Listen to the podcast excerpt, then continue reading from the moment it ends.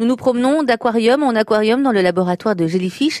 Nous sommes à Cherbourg, dans une entreprise qui produit, importe et revend des milliers de méduses chaque année.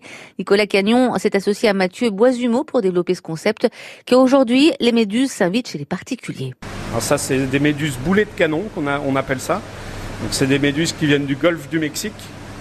Donc ça, on est les seuls actuellement à en produire euh, en ferme d'élevage. Ça, c'est des animaux qui plaisent beaucoup parce qu'elles sont très actives.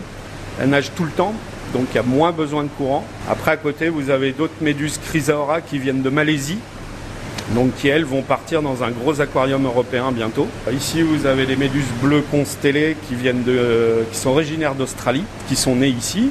Dans ces bacs là, vous avez des, ce qu'on appelle des méduses de lagon qui viennent des Philippines.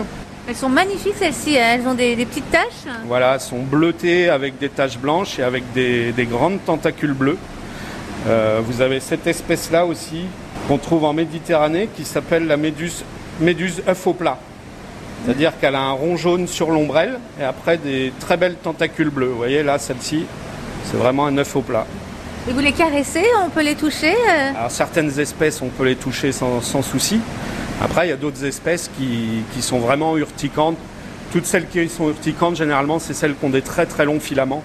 Et ces filaments servent à capturer les proies. Donc dès qu'on touche euh, ces filaments, ça va vous faire en gros comme une, euh, une piqûre d'ortie euh, multipliée par, euh, par 10. Après, il y a des gens qui sont moins sensibles que d'autres. Hein. C'était presque comme une caresse à l'instant avec l'une des méduses. Euh, elles sont fragiles ou on peut effectivement les manipuler? Alors une méduse, c'est très fragile parce que c'est composé à 98% d'eau. Ça n'a pas de cerveau, ça n'a que des, des, organes sexuels, des estomacs, quelques muscles, on va dire. Ça s'appelle pas vraiment des muscles. Ce qu'il ne faut pas en fait, c'est qu'elles attrapent des bulles d'air qui sont les ennemis euh, des méduses, parce qu'une bulle d'air qui rentre dans les estomacs d'une méduse, comme les membranes sont très fines à l'intérieur, ça va percer la méduse et elle va mourir. Mathieu et Nicolas qui ont quitté leur employeur, la Cité de la Mer, il y a un an et demi pour vivre pleinement de leur activité. Les deux biologistes qui ne manquent pas de projets pour développer leur entreprise, en souhaitant notamment inviter leurs méduses dans les hôtels et les restaurants.